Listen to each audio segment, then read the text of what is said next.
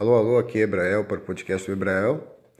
Nesta noite de 24 de julho de 2019, quarta-feira, eu venho gravar uma narração de um artigo que eu escrevi para o site do Ebrael hoje, nesta tarde, intitulado A ingratidão e a ira ainda imperam. Do que, que trata esse artigo? Esse artigo trata da forma estranhamente desrespeitosa com que seitas ocultistas ou pseudo-ocultistas ou que lidam com magia ou se pretendem lidar com magia, a forma desrespeitosa com que elas tratam a tradição dita católica. Movidos, movidos pelo ressentimento, movidos pela propaganda anticatólica, anticlerical, que é alardeada há alguns séculos já pelas, pelas correntes iluministas, positivistas do Ocidente, essas seitas, de forma desarrazoada, sem razão, ou com pouca razão, é, se lançam contra o catolicismo de uma forma irrefletida de forma refletida, muitas vezes sem conhecer nada daquilo que falam, daquilo que professam. Então vamos ao artigo, depois eu devo fazer um pequeno comentário.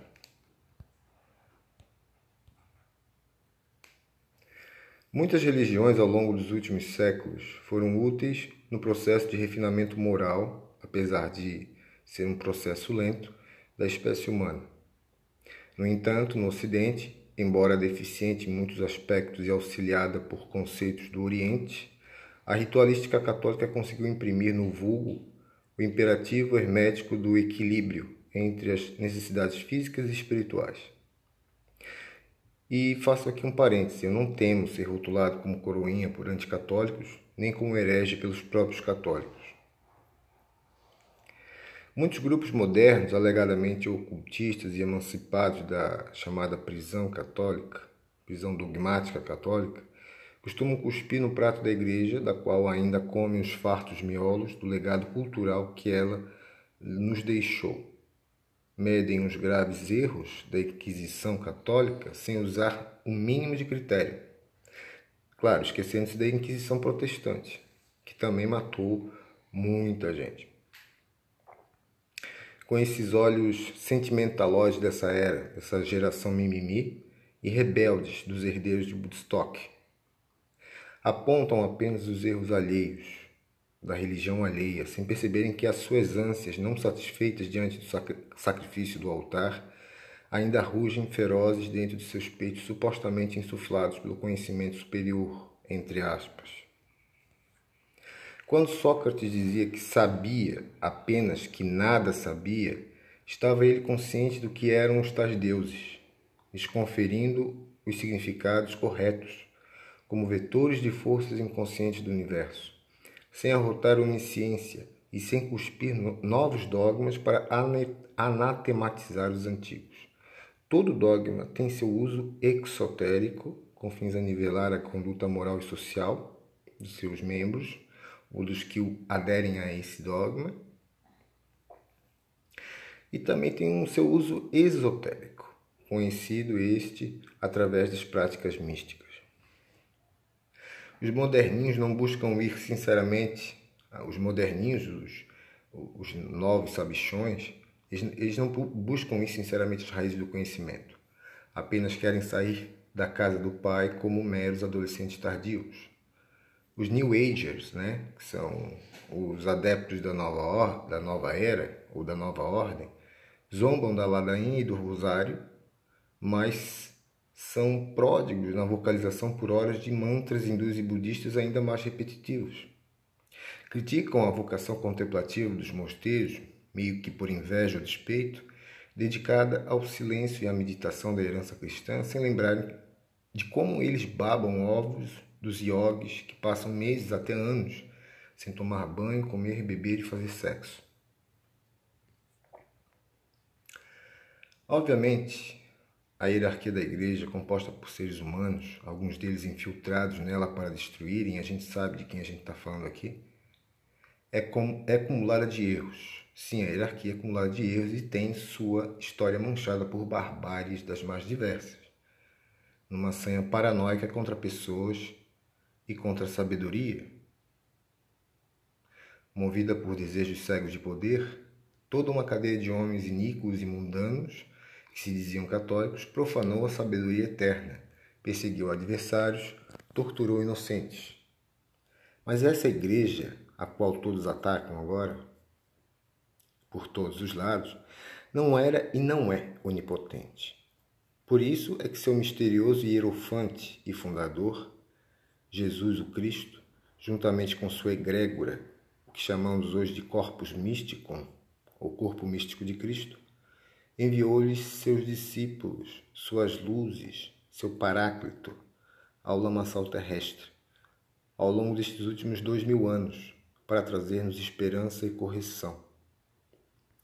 A Igreja tem em si a alma do Ocidente, em seu altar, a Eucaristia celebrada há mais de 19 séculos como o maior e primeiro rito de magia branca por estas bandas. A gnose foi absorvida por ela, escondida, mas não eliminada. Seus padres e místicos continuaram, por outros termos, a guarda da tradição. Alguns deploram seu sincretismo teológico e litúrgico. No entanto, foi tal sincretismo que a manteve viva e garantiu a sobrevivência da tradição, inclusive a tradição grega, a tradição greco-romana, a tradição filosófica após a decadência e morte irremediável do paganismo antigo, nos séculos finais do Império Romano, provocada pela metástase moral daqueles tempos. O cristianismo não sobreviveria ao Islã monolítico, que viria pouco tempo depois, se as dezenas de vertentes gnósticas beligerantes entre si continuassem a divulgar os arcanos sagrados e jogar as pérolas aos porcos. Sim, foi necessário que a gnose fosse levada ao subsolo novamente. De lá, sem ser profanada, a tradição poderia continuar a correr, a escorrer homeopaticamente para a superfície das mentes humanas, iluminando-lhes pouco a pouco as existências. Nesses tempos em que esperamos que os povos tenham melhorado, a revolta do filho pródigo ainda é o padrão de conduta reinante.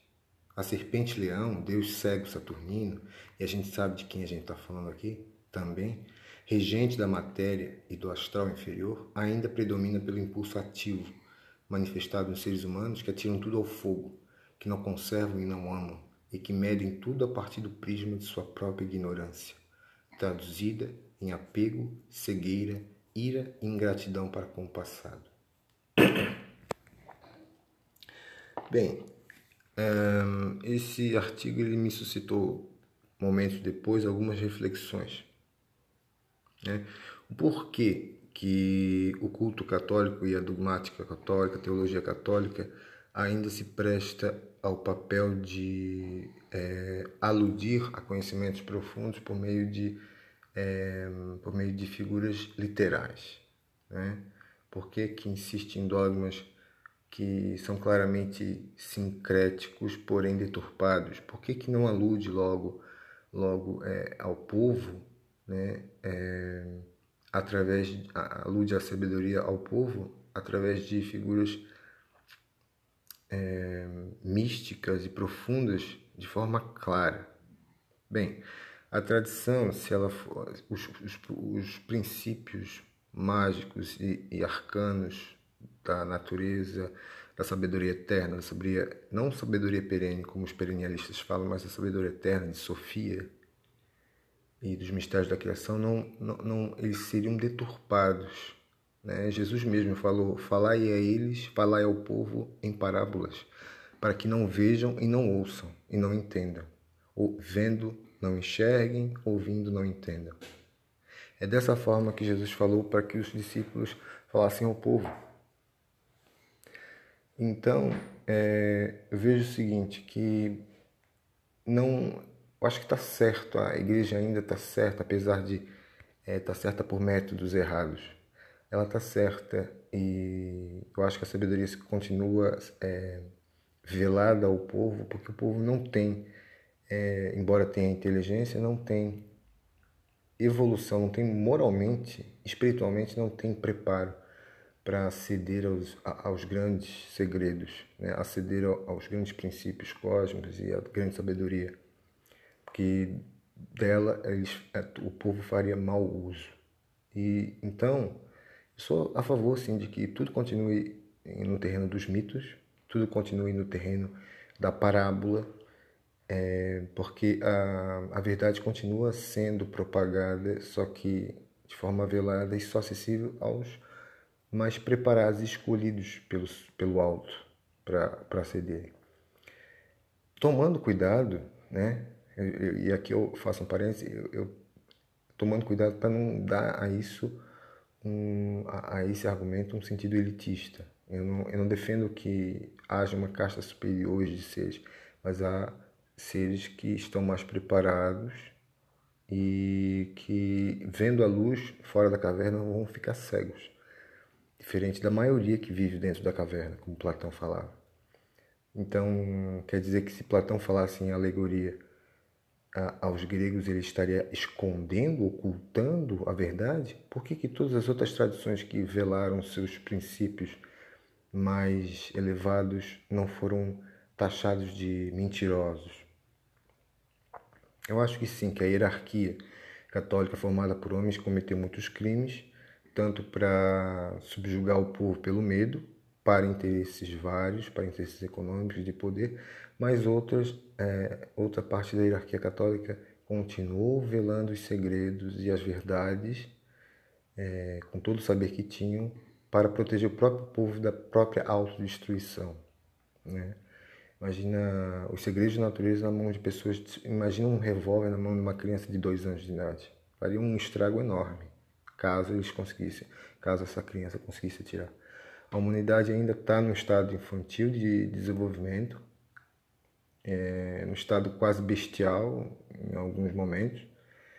E, e eu, eu, eu apoio que, que a igreja continue velando esses, esses, esses conhecimentos. É, é óbvio que toda conduta orgulhosa e totalitária da parte da hierarquia da igreja é uma conduta reprovável.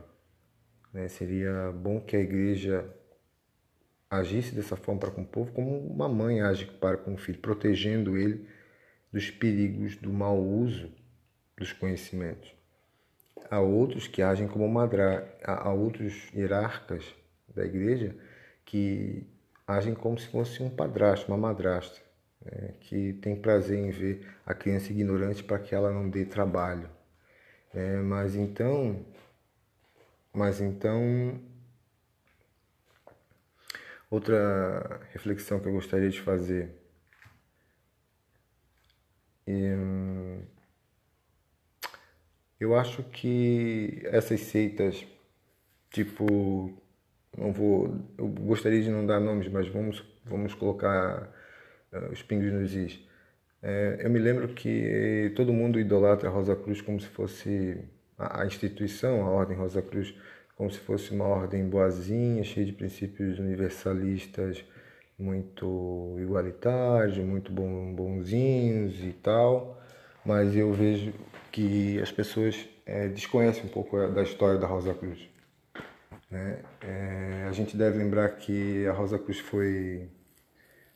Os princípios da Rosa Cruz foram levados a, ao conhecimento público através de pessoas é, basicamente protestantes, ou seja, que tinham ideias protestantes.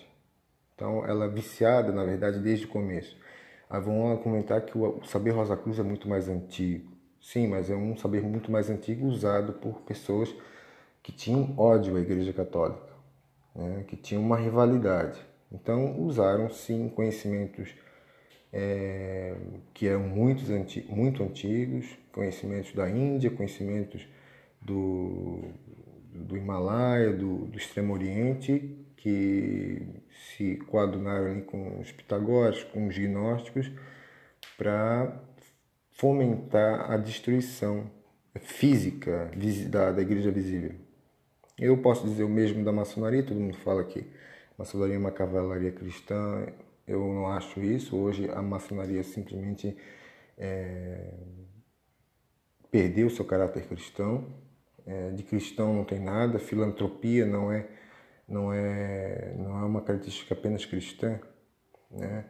Embora a filantropia cristã tenha impresso marcas muito mais visíveis do que a maçonaria em seus 300 anos.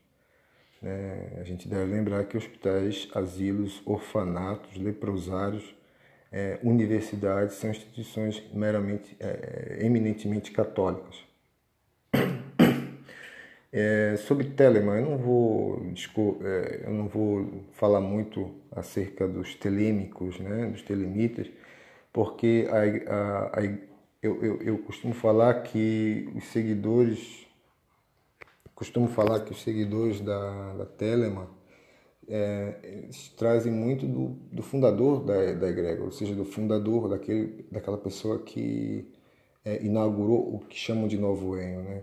A gente sabe que o Crowley era um gênio, ele, ele realmente, a obra dele é realmente monumental para os nossos tempos, tendo em vista a falta de grandes mestres. Ele foi um mago realmente, ele obteve essa, é, esses conhecimentos mágicos e teve, teve proatividade para ir atrás do que queria. Só que não era uma pessoa, sinceramente, não era uma pessoa espiritualmente evoluída. Ele era uma pessoa que exerceu essa vontade para conseguir o que ele queria e realmente foi, foi, foi teve sucesso nisso, mas por onde passou ele levou é, levou a confusão, levou a dissidência. Por onde ele passava, ele impunha o seu poder, é, a sua, ele se impunha de forma quase ditatorial. É, pessoa que era metida com drogas, viciado em drogas. Não estou aqui fazendo um julgamento moral, mas ele imprimiu nos seus escritos, na egrégora e na egrégora da, da, das ordens que ele fundou, das organizações, basicamente uma conduta de dissidência, de rebeldia, de confusão, de crise. Hoje, telemitas no Brasil, quando você entra em grupos de telemitas, o que, que você vê? Você vê pessoas brigando, pessoas discutindo, pessoas querendo saber mais umas que as outras.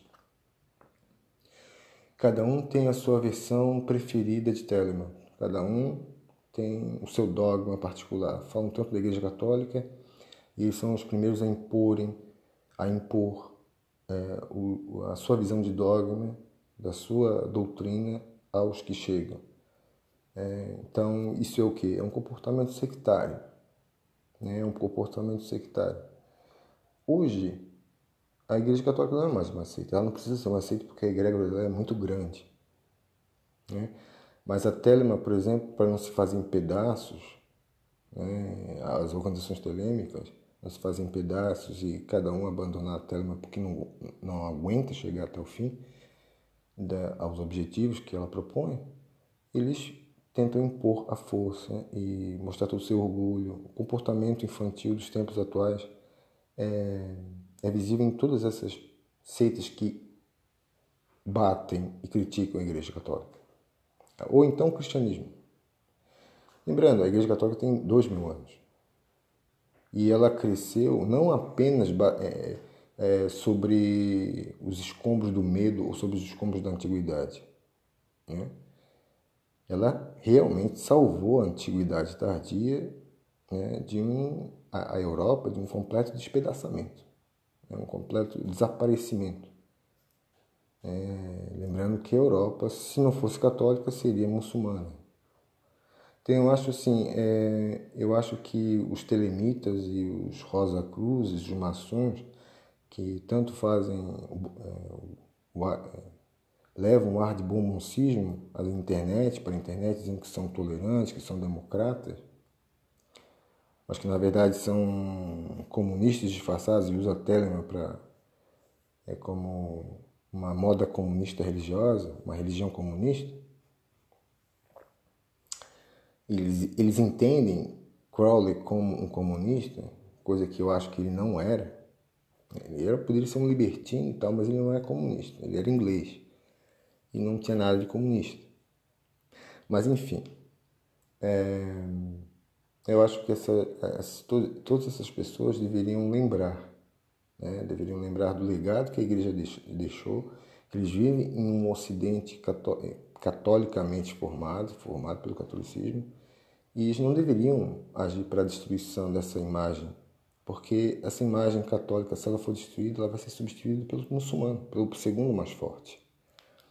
E eles vão sentir, acabar sentindo, chegando a, a, a a, a, situação patética de sentir saudade da igreja.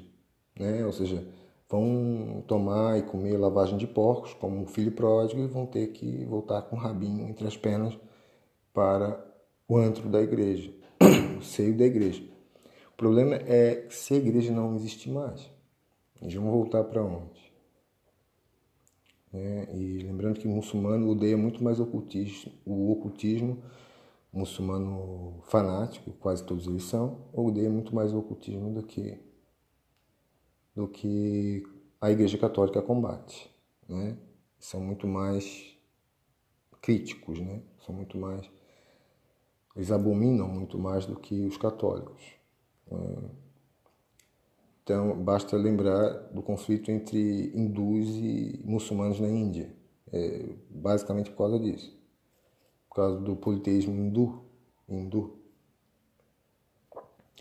Então, as críticas contra a Igreja Católica, muitas são válidas, porque realmente a Igreja barbarizou mesmo, né? pelo menos a hierarquia da Igreja barbarizou através de seus representantes, mas é, espiritualmente falando, é, eu acho que há uma falta de respeito, se não por ignorância, por má fé é uma falta de respeito para com a tradição, ao rito, a ritualística católica. É, a missa não está sendo celebrada há dois mil anos, quase dois mil anos, à toa. Ela mudou muito pouco. E essa ritualística que manteve essa instituição há quase dois mil anos, mantém essa há pelo menos 1.600 anos. Né? Mas lembrando que os dogmas considerados os católicos, eles eram adotados pelas igrejas orientais muito antes. Então, há quase dois mil anos, essa, esses dogmas, essa, essa teologia está de pé. É, eu acho que as vertentes gnósticas foram para o subsolo porque elas precisavam ir.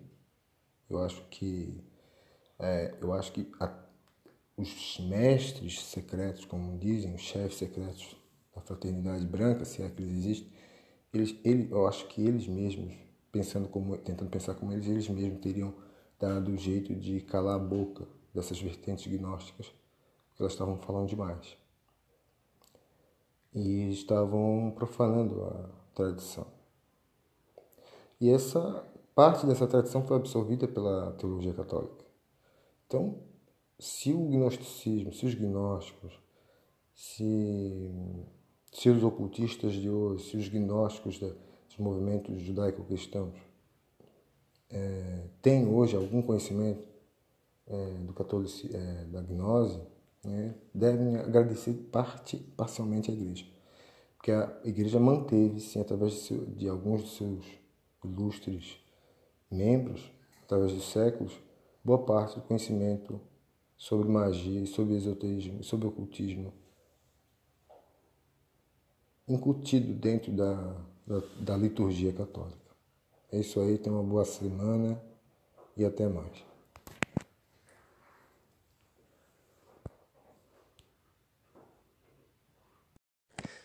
E aí, pessoal? Eu esqueci de avisar. Não, esqueçam de seguir o podcast do Hebrael no Anchor, hein? Podem fazer também download do episódio, não se esqueçam. E compartilhem nas suas redes sociais. Muito obrigado e até a próxima.